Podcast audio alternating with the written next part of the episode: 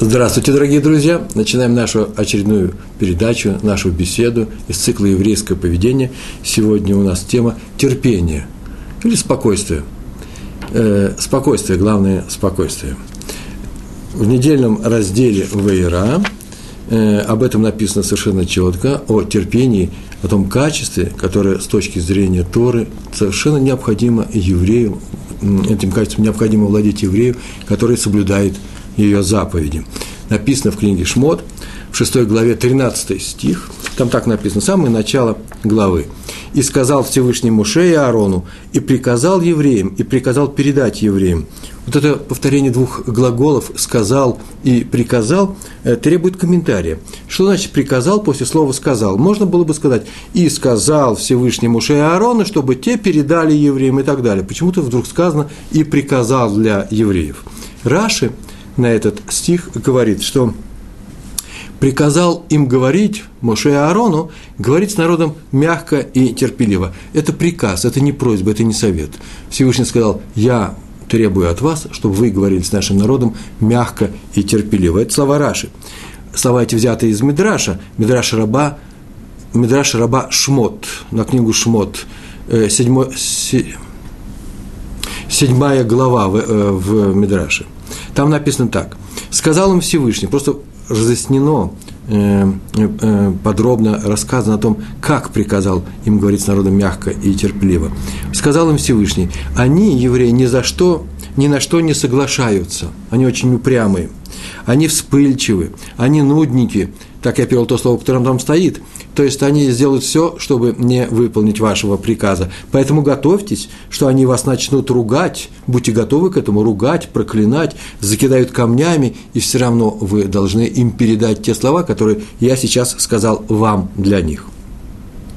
Итак, получается, что приказ, о котором говорит сама Тора, такое слово используется, приказал, это означает не, не что иное, как будьте с ними терпеливыми, терпение, терпеливость. Э, значит, из истории следует, из этого стиха следует, следует, что таково требование Всевышнего ко всем евреям. Таково начало нашей беседы, а сейчас мы э, углубляемся в тему. Я открываю книги, в которых написаны эту тему высказывания наших мудрецов – есть такое выражение, есть такой стих, именно выражение, которое, э, э, которое приписывается нашим мудрецам. Человек проверяется по тому, как он гневается. То есть человек виден по тому, как он себя ведет в момент, когда его одолевает гнев. Что значит одолевает гнев? Это очень важный момент сейчас наступает – когда он гневается, когда законом разрешено ему говорить гневные слова, по закону. Так сказал Раби Рухам Лейбовиц. Э, посмотрите сами в книге «Дат Хохма» в первой части, в самом начале. В этом заключается прямой смысл сказанного в Талмуде в трактате Ерувин. 65-й лист, 65-й э, лист – не помню, какая страница, 65-й лист. Там так сказано, в трех вещах виден человек, то есть мы узнаем его по трем вещам, мы видим его свойства, его качества. Каким? Быкисо, Бакасо и Бахасо, Вахасо. По карману, по гневу и по стакану. Э, мы об этом говорили неоднократно, по-моему, даже на прошлом уроке, на одном из прошедших уроков так говорили об этом. Просто это слова очень созвучны, некрасиво звучат для педгамы, для э, пословицы еврейской по карману, по гневу, по стакану. Когда человек расплачивается, как он это делает, как обязан расплачиваться, как он это делает, виден характер человека. Один делает это с, с желанием, чтобы оплатить тот труд, за который он сейчас платит. Другой, хотя и обещал заплатить деньги своим работникам, э, задерживает плату, э, приговаривает всякие слова. Ой, много смешного в своей жизни услышал, когда работал по найму. Э, я видел человека, который вообще просто плачет, расписываясь на чеке, который мне давал ну, плачет, э, почти плачет. Э, так ему трудно было расставаться с деньгами, хотя я ему сделал ту договоренную работу, которую мы договорились. И сейчас я без улыбки не могу об этом вспомнить. И э, расплачивается, как он пьет. Ну, понятно, когда можно пить, например, в Пуре, когда требуется, чтобы он расплатился, он расплачивается, мы видим, что это за человек, какие у него качества. дружить с ним или не дружить, да? Когда он пьет, когда положено пить, мы в Пурим должны что-то выпить, хотя бы немного, как он это делает, а еще по гневу, кас. Таким был Хофицхайм, великий мудрец Торы современности. Он умел гневаться, а его гневу все боялись в том месте, где он преподавал. Но гневался он только по делам Торы – в, те, в, то, в тех областях, которые были связаны с выполнением заповедей Торы. И только тогда, когда было понятно, что иначе его не услышат. Он гневался без крика. Он э, был страшен, страшен, как говорят все э, э, очевидцы, его боясь на самом деле. И тут же, после вспышки гнева, без крика, я обращаю внимание, ваше, говорит с людьми, как ни в чем не бывало. Он, то есть он тут же отходил. То есть он поступал согласно написанному. Написано так. Урайт э, миртаха б. Его кипятит Тора. Человек кипятит Тора. Так написано в трактате на арамейском языке. Таанит, четвертый лист, первая страница. То есть только Тора может стать причиной гнева, э, громкого недовольства людьми или какого-то особого недовольства людьми, когда ты э, высказываешь свои слова, рискуя, в принципе, может быть, даже и задеть или обидеть человека. Если бы гнев, крик, резкие высказывания, не обижали людей, мы бы об этих качествах как, как об отрицательных и не говорили. Мы сейчас изучаем вопрос, э, говорим о качествах, которые на грани допустимого. Э, человек гневается, как правило, вообще переходит эту границу, он обижает людей своим гневом. Но и не только. Главное, что он еще, это мы сейчас об этом будем говорить, он еще и делает большой незак, ущерб самому себе. Однажды Рави Ирухам Лейбовец – так написано в его книге, э, вот в этой книге «Да, от Хохма». Прям там же, на этом месте э, написано, что он шел, это было в Литве, шел рядом с полем, которое принадлежало одному еврейскому арендатору. Э, арендатору принадлежал, на несколько лет он взял это поле, на много лет взял это поле. И он пригласил к себе одного работника, не еврея, для того, чтобы он э, обнес это поле оградой, э, деревянной оградой, чистокол или э, э, загородка, не знаю. И главное, что он остановился по каким-то своим делам рядом с этим полем и видел, как работает этот нееврей. И к нему подошел хозяин соседнего поля, тоже еврей подошел и удивился, э, что он здесь делает, потому что он-то считал, что ограда идет не в правильном месте, и тот начинает нарушать границу и начинает, зашел на его территорию. И они э, очень резко э, поговорили, и вдруг этот нееврей начал кричать на него и сказал, что он сейчас его убьет, что он его, э, что он его ненавидит, чтобы он убегал, убегал скорее от него, схватил топор, которым он работал, и замахнулся на того еврея, и тот еврей убежал. И вся история. И э, Раби Лейбович, Раф Лейбовец э, э, пишет, очень интересное место было, э, даже я испугался, что делает гнев с человеком. Вот этот еврей так поступил. Я не говорю еврей, не еврей, просто так получилось, так написано в книге. Один человек готов убить другого, он видел, что на самом деле, если бы тот не убежал, он бы его убил, за что? За то, что до чего ему в принципе дела нет. Пускай этот вопрос решают э, хозяева этих полей, владельцы этих полей, он только работник по найму, но и он из-за легкости гнева был, уже почти перешел границу допустимого, понял руку другого человека. Еще одна история про раби Муше Леви, руководителя Ешивы Кисера Хамим – так я не выяснил, где она находится. Но так написано, что это Ешива э, находилась не в Нейбраке. Однажды он остановил такси, э, судя по ценам, которые фигурируют в этом рассказе, это происходило лет, наверное, э, ну, наверное, лет 20 назад – и он остановил такси для того, чтобы тот э, таксист машина довезла его до Бней Брака. Был не очень далеко, он спешил туда, в свою Шиву, и на Минху. Значит, было не в Иерусалиме дело, и шофер остановился с необычайно недовольным лицом. Вышел человек, видно по всему, что очень далекий еврей, очень далекий от Торы. Больше того, у него было такое пренебрежение написано на лице, когда он разговаривал э, с Рабом Моше Леви, и э, нехотя ему бросил, садись, залезай. И когда спросил, сколько будет стоить э, э, дорога до э, Бнейбрака, за сколько времени они туда доедут, доедем, когда доедем, а стоит 70 шекелей. То есть он цену завысил более чем вдвое, по тем временам. Сейчас это нормальная цена даже. Нет, это не нормально, это очень маленькие деньги, сейчас это стоит дороже все. Так или иначе, он всем своим видом показал, показал что он ненавидит, ненавидит религиозных, ортодоксов, как у нас говорят по-русски, э, датиим, как говорят на иврите, или есть такое стенговое, стенговое словечко досы. Дос – это э, такая кличка. Э, считается, что она презрительна по отношению к ортодоксам. Я не вижу ничего страшного. Вот я перед вами, перед, перед вами сидит дос. Это я. И тот ему сказал, что он ненавидит всех досов – и что если бы не проноса, если бы не необходимость зарабатывать деньги, он ни за что бы не остановил свою машину рядом с человеком в черном пиджаке и в черной шляпе. На что Раф спокойно спросил, за что же ты ненавидишь досов? Тот сказал, как за что? Известно за что. Я их ненавижу за то, что они все паразиты, что они все не работают, за то, что они все обманщики, лугуны, сидят на шее у государства. И много чего он рассказал, что все, вообще и конфликты с арабами э, э, происходят через них и так далее. Э,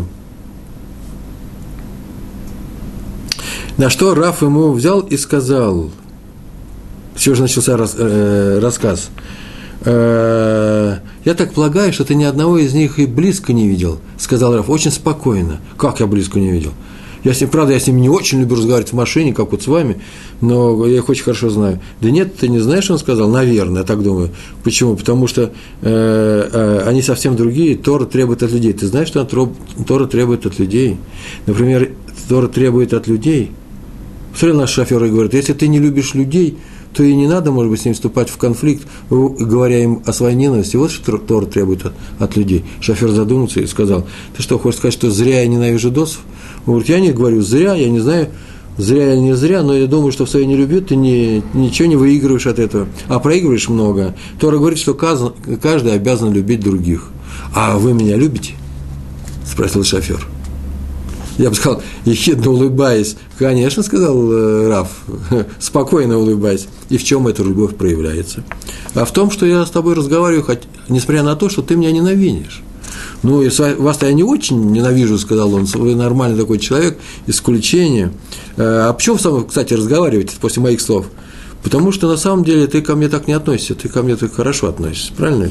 И начали не разговаривать, и разговорились и подъехали туда, куда они хотели. И Раф, я боюсь, опоздал на Минху. Они долго разговаривали, а в конце этот шофер сказал, он не побежал одевать тфилин, надевать тфилин, он не побежал учиться в Вишиву, но он сказал, что, и он не сказал, что первый раз видит таких евреев, но сказал, что очень интересно разговаривать с Равом, а потом подумал и говорит, вы знаете, мне не надо платить 70 шекелей, достаточно 40. Почему? Потому что когда я вас увидел, я сразу залепил цену, так он сказал, вдвое, чтобы, может быть, вы не согласитесь а вы согласились, такой странный человек, поэтому это ваши деньги. На что Раф сказал, нет, нет, Тора требует, у меня есть такое правило, если дал слово человеку, договорился о какой-то сумме, должен это вы, э, сдержать это слово, и поэтому я согласился, и поэтому полагается тебе 70. А потом подумал, сказал, ну, так как ты начинаешь нас любить, и рано или поздно ты вернешься к Торе, я вижу, что это небольшая плата с моей стороны, 30 лишних шекелей, за то, чтобы это произошло. Оба смеялись, а то мы расстались, а история осталась. Э, историю рассказывает, рассказал сын того шофера. Шофер не сделал шуву, не вернулся к Торе, но его сын э, учился и э, э учил Тору и рассказал на одном из уроков э, организации «Арахим», которая занимается такими людьми, которые приближаются к Торе, эту историю в зале, когда беседовали с раввинами. Стал молодой человек и рассказал эту историю. Еще одна история про раби Мишулама и Игре. Это был учитель Хатам Сойфера. Мы э, с вами неоднократно говорили об этом замечательном ученом, великом мудреце, талмудисте Хатам Сойфере. И учителя у него были э, тоже очень высокого уровня. Он, э, история очень простая – у нас тема терпения, спокойствия, да, не быть гнев, гневливым, правильно? Не, не, не позволять гневу одолеть самого себя. Вспоминаем на эту тему и смотрим под этим ракурсом на нашу историю.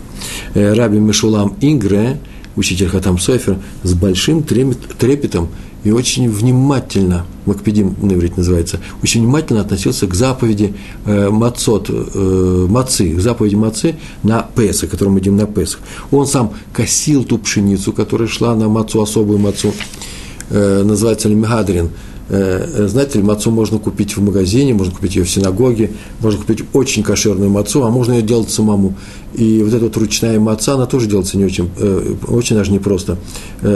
Особый есть особый ритуал когда они смотрят, пшеницу косят сами, э, э, сами не покупают готовую муку, а ее делают, молят, э, просеивают, молят, потом эту муку э, охраняют так, чтобы ни капелька влаги не, попала туда э, в, особ, в особом месте, потом ее замешивают, пекут. То есть с самого начала, от пшеницы до мацы, которую кладут на стол, она все время под присмотром, под внимательным наблюдением. С ней делают Э, максимальное выполнение всех, осторожно, всех заповедей, э, которые требуют от нас осторожности, чтобы, не дай Бог, хамец, хомец попал э, на эту, вода попала на эту мацу, сделав ее хомец. И в доме у, раби Мишулама Ингры, что-то я очень много сегодня рассказывал, короче, по-моему, рассказываю эти истории, была одна служанка. Она была, на самом деле, работала в этом доме, она была сиротой. И вот Ребицин, так называют жену Равина, если вы знаете, Рэббитсон, э, жена Раби Мишулама Ингры, попросила ее намолоть мацовой муки на кнейдлах. Кнейдлах – это такие шарики мучные, которые э, добавляются в бульоны и так далее. Вы сами знаете, что такое кнейдлах, в любой, по стране это слово известно. И у них в доме была еще мац, э, муковая маца, обычная муковая маца, а не та, которую положит в виде трех листов особой мацы э, лемигадрин, э, э, глава дома, к себе на стол перед всеми в седер, в, э, на ужин э, пасхального, э, на пасхальный ужин. И она попросила ее намолоть эту э, э, муку, э, мацу, мацовую муку, та пошла в кладовку, где хранилась мука, и почему-то взяла тот мешочек, который лежал особым образом, отдельно от всего, та мука, которая была намолота с той пшеницей, которая была находилась под охраной равина, и перемолола всю эту муку на кнедлах. И э, когда настало время мол, молоть уже, э, э, то есть делать мацу, и э, Раф попросил принести, оказалось, что ее нет, начали искать этот мешочек, его не нашли, и выяснили, что она вся перемолота на кнедлах.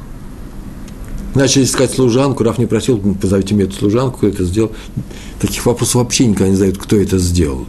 Тоже отдельная тема, мы уже говорили на эту тему. Ни в классе, ни дома, ни там, где произошло какое-то э, безобразие. Э, вопрос, что делать? Ну, явно не еврейского происхождения. Э, кто виноват? Явно не еврейского происхождения. Что делать? Скорее еврейского, да. А кто виноват? Не дай Бог. Очень часто это приводит к обиде. К, к выяснению истинное выяснение поиска виноватого не улучшает ситуацию, только ухудшает. Очень часто такое бывает. Так, иначе служанка исчезла, ее долго искали, нашли ее на чердаке, она там дрожала э, от, от, от страха, от испуга, дрожит и плачет. И ее пригласили к Равину, она пришла перепуганная. Что теперь делать? Ее сейчас ее уволят, ее сейчас отругают. Ребенок стоит, сейчас его будут ругать. А раз спросил, скажи, пожалуйста, девочка, а у тебя платье есть новое на, э, на Песах? У меня еще платье старое, новое, оно еще году ему нет. Я тебе куплю обязательно новое платье на этот праздник, просто завтра скажу своей жене. Скажи просто, а туфли новые у тебя есть на этот Песах? Ну, и эти туфли еще нормальные, не надо ничего. Она, она боялась сказать, что ей нужны туфли. Он сказал, я тебе тоже и туфли э, тоже куплю. После чего, наверное, сейчас должен ей что-то сказать. Я сказал, все, ты свободна. И она ушла. Так не поняв, зачем ее вызывали. Подарки ей дадут перед Песхом дадут подарки. Великое дело, кстати, перед, перед Песхом нужно нашим женщинам, нашим детям и все, кто связан в нашим домочадцам, дарить подарки перед любым еврейским праздником. Жена спросила, почему он ее не отчитал, хотя бы сказал бы, ну, будь внимательнее в следующий раз. И он сказал, что нет смысла в этом. Она и так напугана. А значит, теперь у него есть заповедь успокоить человека, а не добавлять ему боли. Это заповедь. Это не совет, а заповедь помогать людям. И поэтому эту заповедь выполнял. А насчет мацы, так можно взять и одолжить мацу Мигадрин у своего соседа.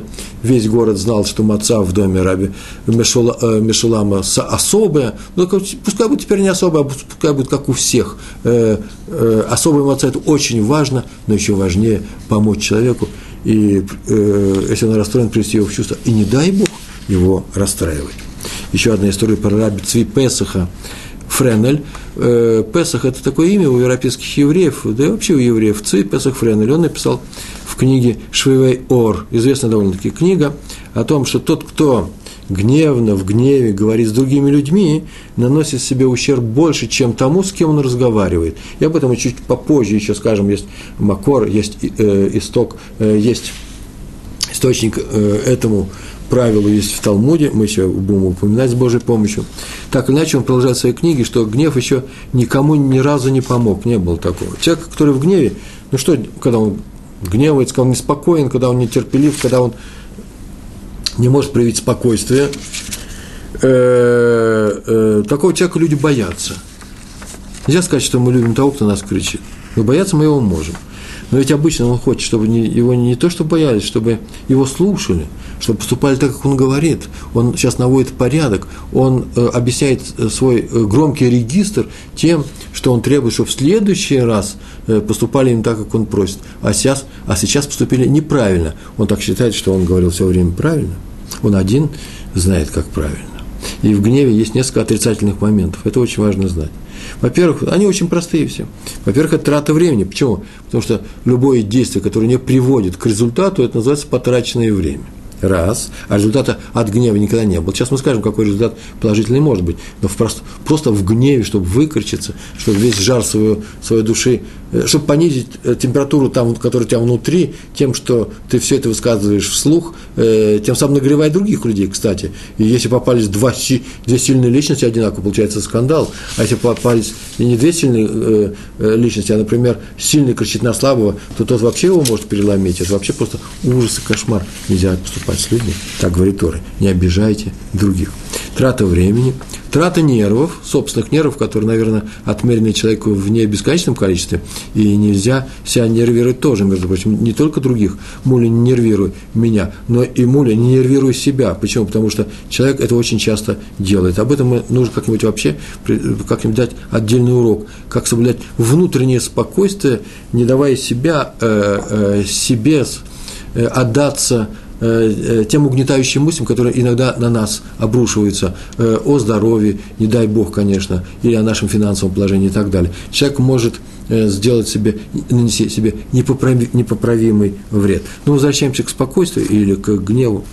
Гнев приводит к обидам между людьми, это всегда, это гарантированно, высказанным или даже не высказанным, когда один человек, на которого накричали, носит себе эту обиду, эту боль в себе, он может носить ее долго – потому что ему нужно любить этого человека, а сейчас своим криком ты лишил его возможности любить себя, тебя именно самого.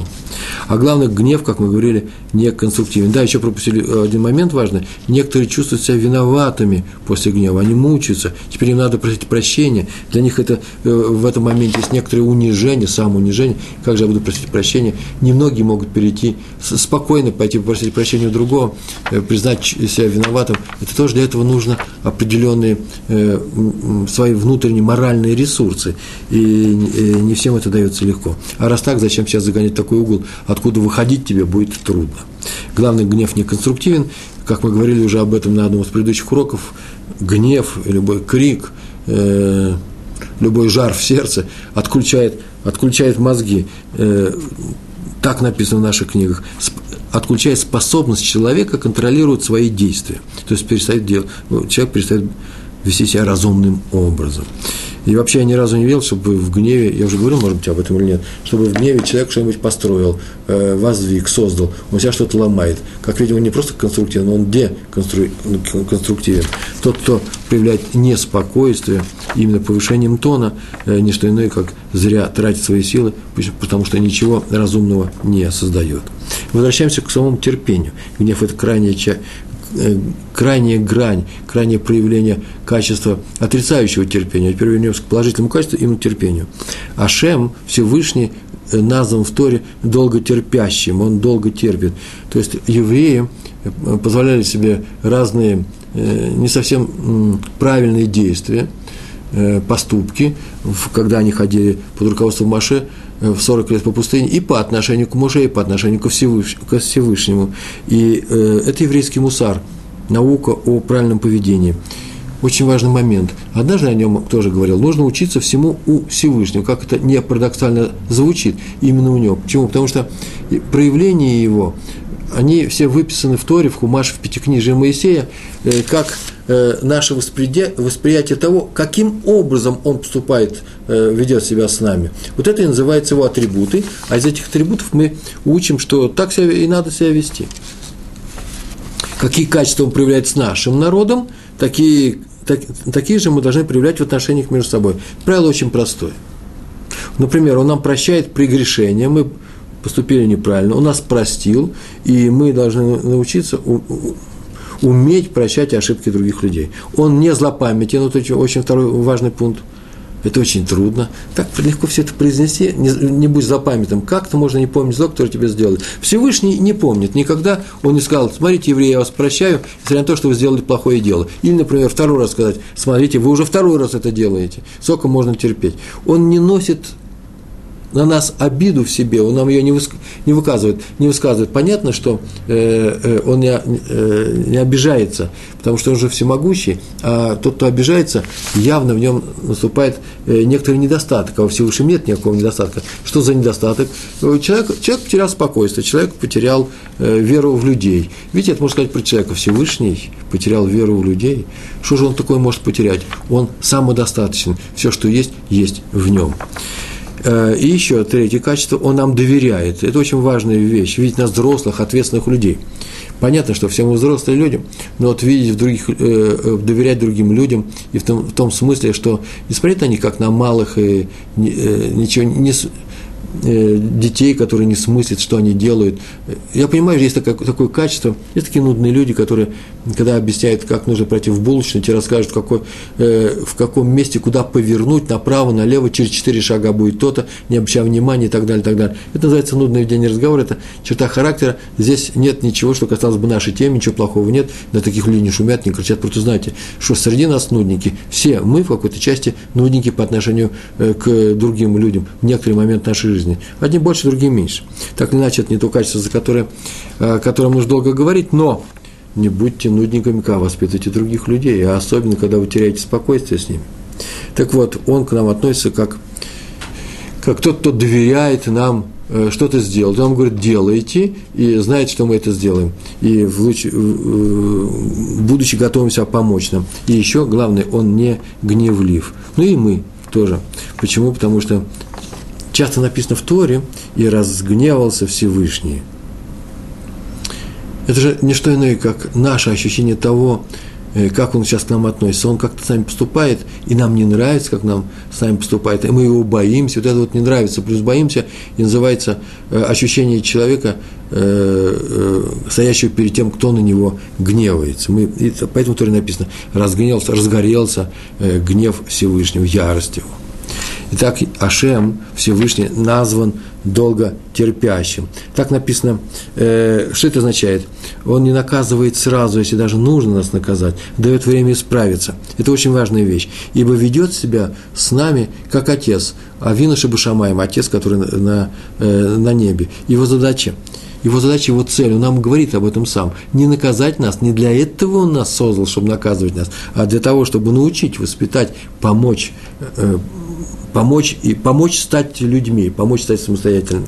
Поэтому, если мы что-то нарушили, Он дает нам всегда время исправиться, а не наказывает сразу, помогает нам исправиться. А значит, мы должны также поступать с другими людьми. Если кто-то на самом деле провинился перед нами, сделал плохо, может быть, даже самим нам, а уж тем более сам, самому себе, и мы пришли научить его, мы учителя, родители или люди, пользующиеся авторитетом в его глазах, и уж, наверное, не надо давить его своим авторитетом, э, надо уметь э, подождать, дать ему время, сказать ему, что э, мы верим в него, мы ему доверяем, он еще исправится, и мы не спешим его ни наказывать, ни криков, ни криком, ни тем более какими-нибудь делами или поступками. Всевышний назван долготерпящим. Он не наказывает нас сразу. Об этом мы сейчас только и говорим. Э, это умение, рахапаем, умение терпеть, не гневаться, об этом написано в, в книге, замечательной книге, которую все мы знаем и учим. Здесь читается у нас на Толдот и Шурун лекции, видеоуроки даются по Перкиавод. В главе второй Перкиавод в некоторых списках это вторая Мишна. Посмотрите, я сейчас скажу текст, потому что они, не все они совпадают. Требовательный человек не научит, он плохой учитель. Тот, кто слишком требователен к своим ученикам, кто не умеет прощать, кто не долго терпив – терпи, э, э, э, не может долго терпеть. Учитель должен быть бесконечно терпеливым. Я повторяю, бесконечно терпеливым. Нельзя, чтобы сказали, чтобы этот человек сказал, вот этот ученик вывел меня из себя. Что значит вывел, себя, вывел меня из себя? Кто выходит из себя, тому запрещено быть учителем. Вообще интересное выражение – выйти из себя. Получается, что сам человек сам про себя говорит, соглашается. Я вот в этот момент был не свой. Я вышел из себя. Я сам остался где-то в стороне, а это был не я. Я стал другим. То есть я поступил намного хуже своих качеств, я намного лучше. Это, мне, извините, это был не я, это какой-то был э, клон э, э, меня, э, какой-то зомбированный элемент, за которого я не в ответе. На самом деле я хороший, вот что он говорит. Э, я лучше, чем тот, кто и так поступил. Вообще-то это плохая рекомендация самого себя. Почему? Человек сказал, я был вне себя, хотел, он хотел сказать следующую фразу, что у меня есть смягчающее, э, извиняющее э, обстоятельство, я случайно вышел из себя, поэтому не наказывайте меня. Вы меня извините, но не что иное, как он сказал, не, извиня, не привел не извиняющие обстоятельства, а сказал обвинение самому себе. И все равно, что человек, э, выпив немного лишнего, сказал, ну что же, теперь ругаете меня э, за то, что я сделал нехорошую вещь. Я же был пьяный. Это называется, что он сейчас и объяснил. Так я и сам и был пьяный, я и поступил плохо. Это называется еще ухудшить обвинение в свой адрес, потому что пил-то он по своей воле. Но иногда можно проявить качество, и мы уже говорили об этом, намекали, противоположное терпению и терпимости, сымитировать гнев – это очень важная вещь. Об этом написал, написал Рамбам Маймонит. Он так написал. Когда ты гневаешься, ты можешь гневаться, пожалуйста, но внутри надо оставаться спокойным и холодным. Внутри. Поэтому, если вы чувствуете, что внутри вас стало жарко, что градус вашего отношения к людям поднялся, у вас большая температура, вы заболели чем-то очень горящим там внутри себя, то нельзя ничего имитировать. Повторяю, можно сымитировать гнев, потому что, например, некоторые люди, которые по-другому не понимают, например, маленькие дети, в некоторые моменты сделать строгое лицо.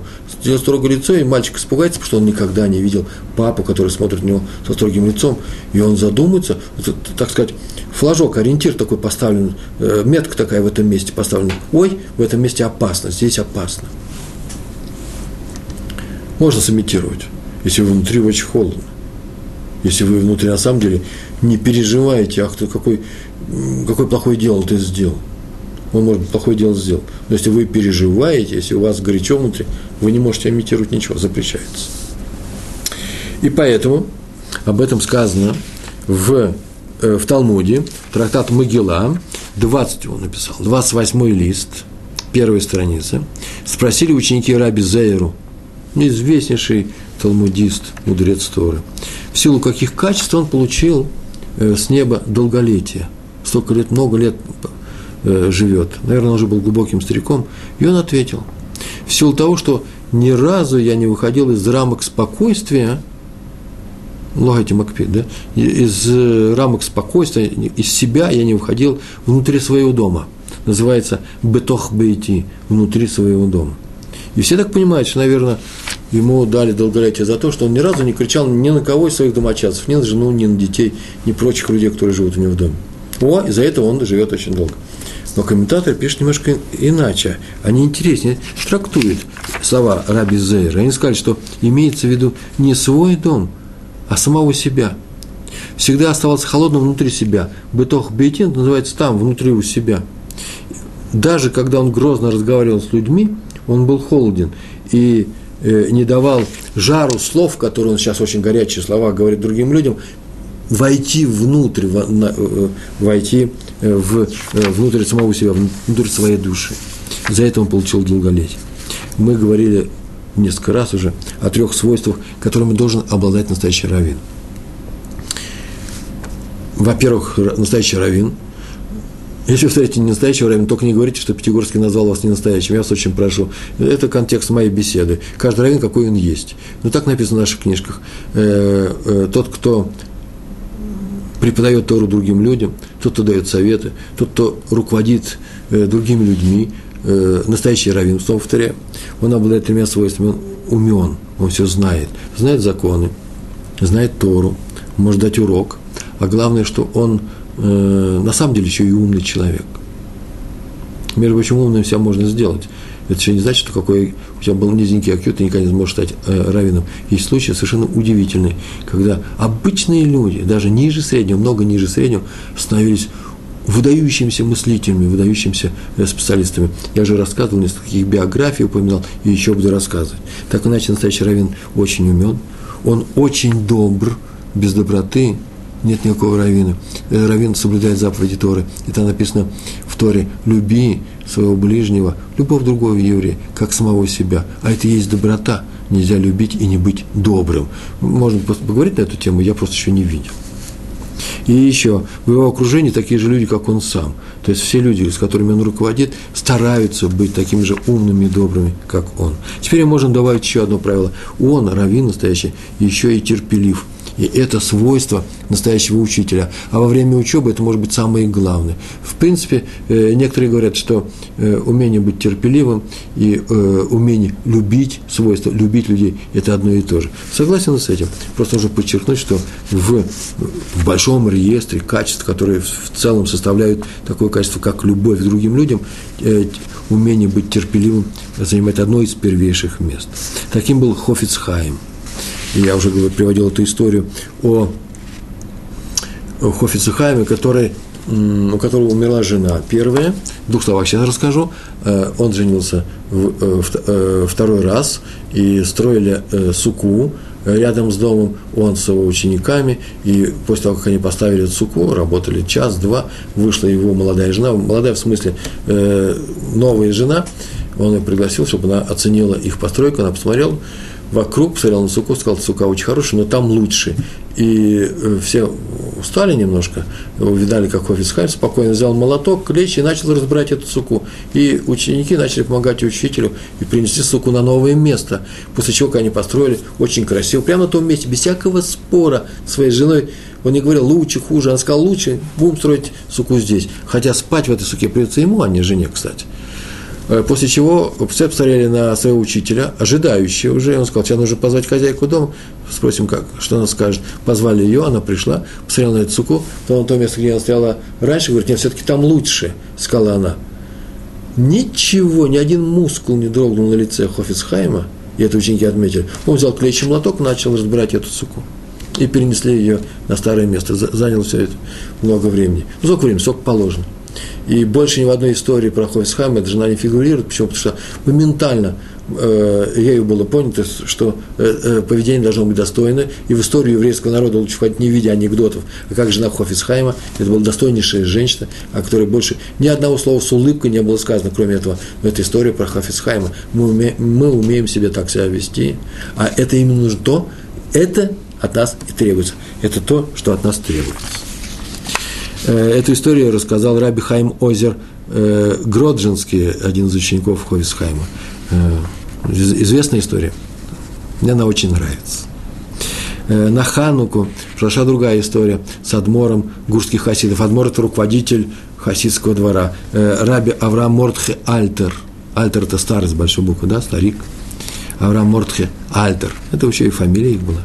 Все собрались в Бет-Мидраш. Бет-Мидраш – это дом учения – или синагога, где учится, то же самое можно сказать. И когда собирался в этом, на Хануку, приходил определенный час, в этой синагоге, э, в которой э, э, Раби Альтер зажигал ханукальные свечи. Он входил, обычно подходил к этим свечам, говорил на идиш, он говорил, ну, приступаем, ему давали спички, он подходил, зажигал свечу шамаш, потом произносил все благословения и зажигал все свечи в правильном порядке, потом все говорили амен на эти благословения, потом пели, что положено. Так повторил каждый вечер. И народу приходило очень много со всего местечка, со всего города. И вот однажды он пришел, сказал, ну, начинаем, ему дали спички, он подошел к этой хануке, а хануке стояла не на столе даже, она отдельно, такое на возвышении, на, э, больших, на одной или на нескольких ножках стояла э, большие под, стаканы, залитые с маслом, и там были плошки и свечи, фитили. И он подошел к ней, и вдруг кто-то нечаянно выдавленный из толпы э, толкнул эту хнуки, она упала, масло разлетелось, стаканчики разбились, кого-то даже испачкался, все ахнули, началась суматоха. Когда начинается суматоха, я вам очень советую, в следующий раз, когда начинается суматоха, смотрите на лицо своего равина, как он себя ведет. Все посмотрели на лицо Раби Альтера, мускул, как я сейчас уже говорил про Хойсхайма, не дрогнул. Он не стоял с каменным лицом, всем видом показывая, ну что здесь вообще делается, как себя ведете. Знаете, может так молча стоять укором для всех людей. Он так не делал. Он стоял и ждал, когда все это, э, как будто наведен порядок. Я повторяю, ни один мускул Ни в каком смысле э, э, ничего не случилось. Как будто ему сказали, сейчас через одну секундочку мы сейчас все приготовим. Приготовили через минуту, через две. Что он сделал? Он отошел снова на два шага, взял спички в руки, подошел, сказал, ну, приступаем. Как будто бы ничего не произошло. Это было отмечено за него. Человек необычай, обладал необычайным спокойствием. Он никогда не волновался по таким незначительным причинам, как упала ханукия. В еврейских домах, когда что-то разбивается, падает стакан на пол, или случается еще какая-нибудь неприятность, э, чисто такого материального плана, но любимая чашка нашей прабабушки разбилась. В еврейском доме все кричат «мазалтов». Что такое означает «мазалтов»? Хороший симан, хороший э, удача, хороший признак – Э, того, что у нас в доме будет еще счастье, как свадьба. На свадьбе что-то разбивает, так вот это намек с неба о том, что у нас скоро будет праздник. Мазальтов, еще не время э, волноваться. Э, три истории, очень коротких, рассказывал мне совсем на днях один человек, который ездит, русскоговорящий раввин, который ездит в Россию постоянно на уроки, э, в, на разные семинары. Э, лет 5-6 назад – я не помню, какая организация его приглашала, он мне сказал, я просто не помню. Возможно, Joint. Если у них бывают такие кошерные семинары. Хорошая организация, делает очень много полезных вещей. И пригласили его, и он приехал поздно ночью на самолете Эль-Аль в Москву. И шофер э, Джойнта, скорее всего, это была эта организация, э, привез, встретил его и привез в гостиницу. В гостинице была ночь, час или два ночи. По-моему, гостиница, гостиница э, столичная, советская, гостиница или советская, которая рядом с уголком Дурова. Как-то он назвал ее. Сейчас скажу почему. Потому что это раньше это была гостиница э, э, пограничных войск, Министерства внутренних дел, где остались пограничники. Что-то такое. Это сейчас выяснилось. И он приехал, и шофер э, вместе с ним подошел к стойке. По правилам шофер должен довести, донести, довести до номера, а на завтра взять, прийти к нему и взять его, отвезти на те уроки, которые он дает.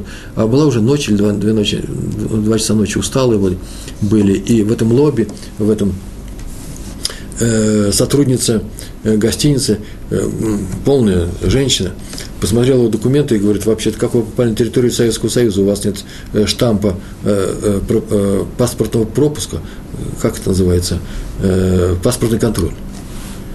Он, он прекрасно говорил по-русски, но мало вникал в это дело. Нету, нету, что теперь делать? Он сказал, я вас не могу устроить. Но нету, нету. Он вообще молчит. Это я говорю, нету, нету. Он молчал. Шофер сказал, как, такое его теперь повезу обратно.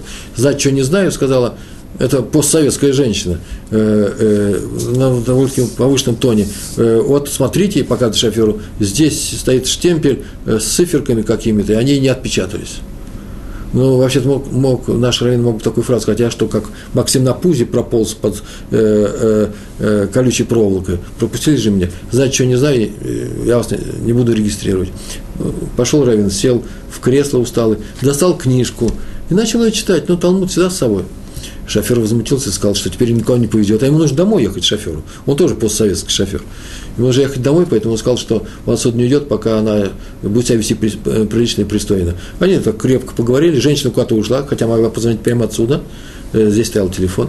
Пошла, поговорила, и говорит, ну ладно, вышла она. Говорит, я все устроила. Они там записали, что на въезде к вам не приставали, что у вас не пропечаталось все это. А перед тем, как она вышла, шофер подошел к Равину и говорит, Ребе, пора волноваться. И с тех пор в нашем кругу, вот наших друзей, у нас всегда есть такая поговорка. Пора волноваться. Нет, еще немножко подождем. Не надо волноваться. Вторая история с ним же произошла. По-моему, даже, э, по-моему, год назад у него потерялась сумка.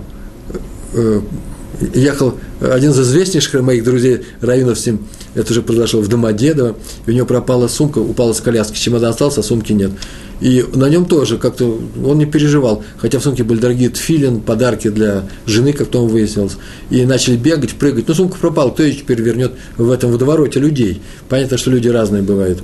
Э, после чего Осталось несколько минут вообще, все закрывалось, регистрация на посадку закрывалась, и один человек закричал, ну, во всяком случае, я побегу в милицию, а милиция была прямо рядом, он вбежал, говорит, так прям закричал, э, у нас проблема, они сказали, что пропала, сумка, вот возьми, она лежит. Кто-то из людей увидал эту сумку, Всевышний Не спит страж Израиля, Всевышний нам помогает. Кто-то из приличных людей, приличных людей намного больше, чем неприличных, не дай бог. В русском народе это, до, это достойный народ. Кто-то увидал эту сумку и отнес в милицию, это недалеко было.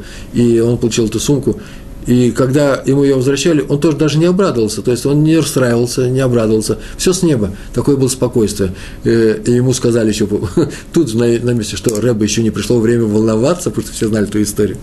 И э, последняя история, которую нам рассказывал, то лет 5-6 назад он летел в самолете, который летел из Тель-Авива Эль-Аля в Москву, и что-то произошло с шасси, и шасси не раскрывался, самолет начал делать круги вокруг Москвы. Лет 5-6 назад в мае это было. Э, вы меня извините, я его сам встречал, поэтому эту историю я очень хорошо знаю.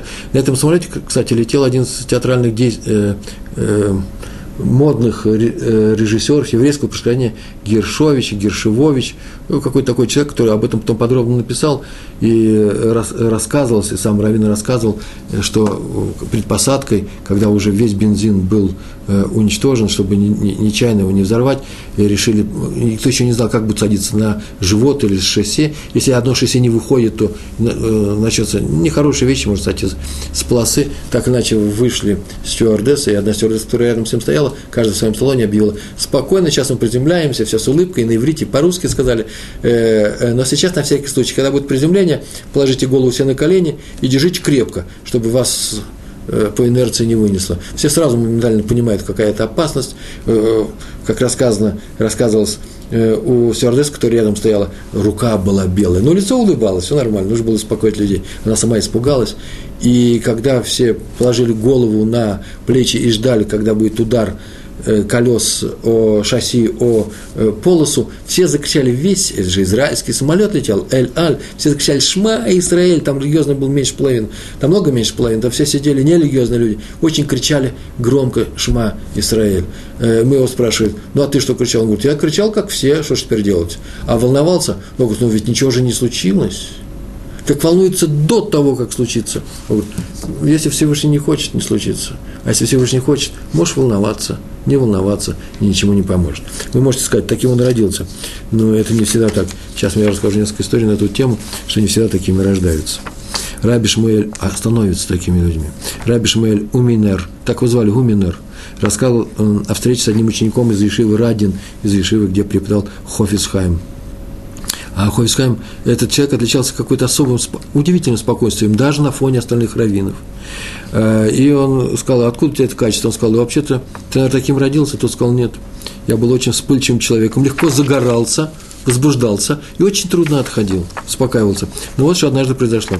Надо сказать, что у Хофицхайма был такой обычай, когда он видит какой-то недостаток в каком-то другом человеке, он ничего ему не говорил, своим ученике ничего ему не говорил, но приглашал его прогуляться с ним, сделать прогулку. Променад такой, рядом с Ешивой, там была специальная аллея. Я с ним разговаривал, ходил, разговаривал, и чинил его, это качество. Он ему объяснял, не говоря, вот ты чем, каким качеством нехорошим обладаешь. Он с ним говорил на эту тему. Это называется хизук, укрепление человека.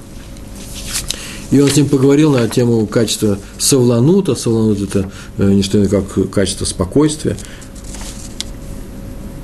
Привел примеры из Талмуда, рассказал о мудрецах, рассказал истории, например, как я вам рассказываю, только очень спокойно, несколькими словами. И и этот человек говорит, вот я исправился, с тех пор я ни разу ни на кого не закричал. Как вспомню, как со мной Хофисхайм разговаривал. И сразу же весь гнев, все желание громко говорить у меня пропадает. Понятно, что тут важна была сама личность Хофицхайма. Не столько его слова, сколько вот, э, его, сам факт, что он говорит с тобой. Э, есть, была история, рассказывал я на своих уроках, про одного э, торговца, который, владельца магазина, который торговал в Радине, стоял в Радине, и торговец нарушал субботу. Ему однажды сказали, что ты, конечно, смелый какой, а от Хофисхайма ты пошел бы поговорить на эту тему, он недоволен. Ну что недоволен, доволен, ничего я не боюсь, возьму и зайду, и вы видите, ничего во мне не изменится. Взял зашел. Через несколько минут вышел задумчиво и больше никогда не нарушал. Субботу никогда не нарушал. Настолько это мало времени прошло, что его потом спросили, через много лет спросили, что же он тебе сказал. Он говорит, он ничего не сказал. Он взял мои руки, свои горячие руки, посмотрел на меня – и сказал «Шабас, Шабас» и заплакал. И с тех пор у меня жжет, после слезы жгут мои руки. В Талмуде написано о плохих свойствах гнева, неспокойствия. Э, знаете, чтобы быть негласловным, меня спрашивают, какие макурот, какие источники здесь есть. Пожалуйста, Псахим 66 лист, Танит 4 лист, Шаббат, записывайте, записывайте, Шаббат 105 лист, Кедушин 41 лист, Брахот 29, это очень важная вещь, там, посмотрите, это очень важное место, и там написано о плохих свойствах гнева. И написали наши великие мудрецы, решением, это те, которые первые были из Э, в Европе во времена Раши и дальше, и позже э, об этом же писали еврейские мудрецы известные о свойствах гнева. Вот, например, что написал Мейри на страницах трактата, комментирует трактат Таанит. Я сейчас его только назвал, Таанит, четвертый лист. Я сейчас прочитаю, потому что это мой перевод. Тора обязывает мудреца с гневом реагировать на любое проявление нелюбви к Торе. Могу повторить. Тора говорит, гневайся там, где ты видишь ненависть к Торе, там, где видишь поношение мудрецов – и все равно, Мэри написал, тем не менее, стоит уменьшить себе это качество, когда отчитываешь человека и наставляешь его на путь истинный. Ибо твой гнев не даст твоим словам войти в его сердце, и он продолжит э, нарушать. И до чего ты добился. Поэтому старайся поучать, так написано, так он сказал, поэтому старайся поучать спокойным, э, в, э, э, спокойным голосом. Ибо написано в книге Коэлет, 12 глава, 10 стих, это экклезиаст. Там так написано, удали гнев из своего сердца, и тогда не будет ущерба твоему телу. Здесь под телом понимается духовное тело, в смысле качество характера, медот, а иногда и в прямом смысле. Одного учителя точно в Талмуде написано, я сам читал совсем недавно, э, побили за обидные слова, сказанные им в адрес людей. Так часто поступали, кстати, по отношению к пророкам. Э, с ними что только не делали, когда э, они бичевали людские пороки, наверное, очень резко говорили, а нужно сказать бы им, что вы можете бичевать пороки, только не резко говоря, а мягко. В Кедушин 73, 73 стих, там 73 лист, написано, что Раби Зейра еле-еле спасся от разъяренной толпы, которая хотел до смерти закидать его и трогами. И троги, у них просто в руках были троги, потому что все происходило в праздник Суккот. Почему? За то, что он сказал им, что они нарушают законы семейной чистоты. Пошел Рава и сказал, раз так учат людей, пошел Рава и сказал им то же самое, те же самые слова, но спокойно и с любовью – и они подарили ему шелковые одежды. Так написано в трактатике души. Еще в Куэлет, в Экклезиасте сказано, не спеши гневаться, ибо гнев обитает в груди глупцов. Это называется «не спеши гневаться», ибо гнев, быть гнев, гневливым – это не что как удел, э, как не что иное признак отсутствия ума. На это сказали мудрецы, и так написал Раби, вот об этом сказал Раби Иуда Ахасид в, сфере Хасид, в Сефер Хасидим, великая книга, он так написал, на это сказали мудрецы, если гневается мудрец, то его покидает э, мудрость. А в другом месте написано так, если гневается мудрец, это не мудрец. Что он гневается? Ну, просто нужно узнать, может, он это имитирует, потому что он хочет, не выключая своих мозгов, проявить такой рошем называется, впечатление на людей, которые по-другому тебя не услышат. То же самое про богатых начальников может, можем сказать. Кто на кого гневается обычно? Начальник на подчиненного, они наоборот, заметили? Богатый на того, кто беден, просто у него денег, а не наоборот. Вообще тут возникает проблема.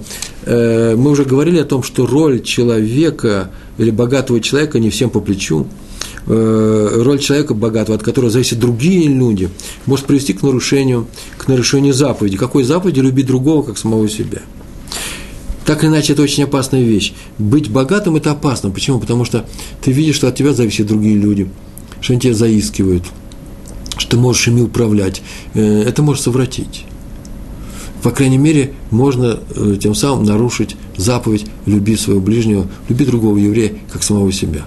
Однажды Хофисхайм так, такую фразу сказал, что нужно бежать от, э, стараться не, за, не заниматься тем делом, в котором ты видишь, что возможно нарушение. У него был магазин, и он перестал быть продавцом. Почему? Потому что здесь, возможно, не желая того, нарушить запрет э, на воровство, взять чужие деньги, не вернуть или э, сказать неправильную цену и так далее. Просто сам намек – Э, сама возможность такого греха его испугал настолько, что он больше не был э, продавцом в обычном магазине. Он торгал своими книгами, продавал их дешево. Это же не продавец в обычном магазине. То, то же самое и здесь. Роль начальника богатого человека очень опасна. Не только власти, деньги, кстати, мы можем сказать, раз, э, развращает человека, наделяя его чувством всесильности, вседозволенности, есть разные люди, некоторые справляются с этим, но и окружающие очень часто не справляются со своими заповедями, ибо видят в, своих, в своем благодетеле, вид э, в том, кто им помогает в ложном свете, не как простых людей. Был один молодой человек, это сказка, повстречал его ангел, и сказал, а молодой человек был очень хороший в этом местечке, был замечательный человек, э, всем помогал, молодой человек, юноша, и спросил, «Э, что ты хочешь, что он хочет. Тот сказал, я хочу помогать людям, это цель моей жизни. В мире много слабых, несчастных, бедных, больных. И ангел ему сказал, я тебе дам силу, но согласен ли ты на плату, страшную плату? Какую плату? Чем нужно за это расплатиться? Он сказал, ангел сказал, «Э, знаешь, что я тебя сделаю богатым, очень богатым, то есть я тебя сделаю богатым, и ты сможешь помогать людям, очень помогать. Но знай, что они перестанут тебе видеть просто человека – станут видеть тебе, ну, вроде денежного мешка, человек, от которого, от которого можно взять деньги, помощь. Все люди, спросил э, юноша. Почти все, сказал ангел и вздохнул. Ну, кроме твоей матери, может быть, которой ты дорог даже тогда, когда ты потеряешь все свое богатство. Ты согласен с таким испытанием? Заранее предупреждаю. Ты согласен? Юноша заплакал и ответил «да». Он понял, что плата страшная, но он очень любил людей и хотел им помочь, вот даже такой страшной ценой. То есть ты помогаешь людям – и эта помощь не вызывает в них ответную любовь к тебе. Что ты хочешь, помогать людям или чтобы они тебя любили за это? Ну, об этом говорит эта притча. На одном уроке меня спросил один молодой человек, в уроке в Москве, с которой я только вернулся, несколько дней там был, студент ГИМО, Государственного института международных отношений, совершенно замечательный еврейский юноша. Какими свойствами должен обладать человек, который, э, в которых, в которых в, руках, в руках власть? Он будет дипломатом, и он понимает такие вещи. Каким, свой, каким свойством должен обладать этот человек, чтобы что? Чтобы быть праведным в смысле, в смысле Торы. И ответ такой, он должен любить людей. Он не должен делать свою карьеру. Пожалуйста, делай свою карьеру. Если это самоцель, то очень плохо. Твоя цель должна быть любить людей, помогать людям, а для этого строить свою карьеру. Это ответ всем богачам, всем властителям, всем людям, которые э, власть придержащим, да, такое выражение есть. Хотите быть счастливыми со своими деньгами, со своей властью, так помогайте люд, людям и любите их, даже если они не отвечают э, вашей взаимности. Такое встречается, не все, не все видят в богатых людях людей, поэтому любите даже их, помогайте им. Раби Хаим Тордус Гершель, последняя моя история, беседовал с одним раввином в доме учения э, в Бет-Мидраш, в синагоге, там, где люди учатся – а во дворе кричали за э, окном дети, громко кричали. И Равин, который к нему пришел, к Раве, к Раве Хайму Тордусу Эршлю, э, сказал, что он плохо слышит Равина из-за этого крика. На что тот спокойно сказал, ну, если хочешь, пойди, пожалуйста, попроси детишек э, кричать потише, они тебя послушают. На что Рав Эршель сказал, я не могу. Почему? Потому что я есть посторонний человек, а вас все уважают. Не могли бы просто э, сказать им в окно, будьте, пожалуйста, потише. И тот сказал, нет, я не могу потому что я знаю себя, у меня такой характер тяжелый. Если я начну такие вещи говорить, я могу начать кричать, а это очень и очень плохо, не дай Бог. Ну, так оно и было. Тот человек вышел, э, сказал детям потише. В общем, вся эта история закончилась. А через несколько лет тот Равин встретился и рассказал сарам Шлому Залману Ойербахом, Зацаль, э, благословенной памяти мудрец, который был родственником Рава Эршеля, и спросил, почему Рав Эршель сказал, что он гневливый человек – если все его знают, прекрасно знают, как человеку очень-очень тихого и спокойного. На что тот сказал. Это вообще-то правда. Рав Гершель с детства был очень гневлив. И э, на все слова отвечал очень громко, на любое замечание э, мог вспылить, э, наговорить очень много всякого. Был вспыльчивый человек, но много работал над собой. И, надо сказать, многого добился. Добился потрясающих результатов. Теперь никто ни разу после его детства, начал учиться серьезно, ни разу не слышал от него ни одного громкого слова – так что он работал над собой. Потом Раби Шломо Залман Ойербах подумал и сказал, но все равно я от себя могу сказать, я удивляюсь. Так он сказал, почему и сейчас, уже будучи спокойным человеком, он просит других попросить детей, чтобы они не, не кричали. Это что означает, что он и поныне, и до сих пор боится этого своего качества. Нужно бояться качества быть легко возбудимым, возбудимым, э, шуметь на людей, что-то от них требовать, быть нужно бояться э, вот это, именно этого свойства отключения, самоотключения мозгов. Даже если у тебя этого уже качества нет, бойтесь, никогда не приближайтесь к гневу и близко. А поэтому результат сегодняшней нашей беседы – старайтесь избегать гнев, никогда не ругайте других людей, которые гневаются, они Э, допустили слабость, они допустили маленькую ошибку, за это на них мы не будем гневаться, они еще э, э, изменятся. Каждый из нас смотрит самим собой. Мы с вами спокойные люди, И еще, поверьте мне, э, э, волноваться не наступило время. Большое вам спасибо. Всего хорошего. До свидания. Шалом.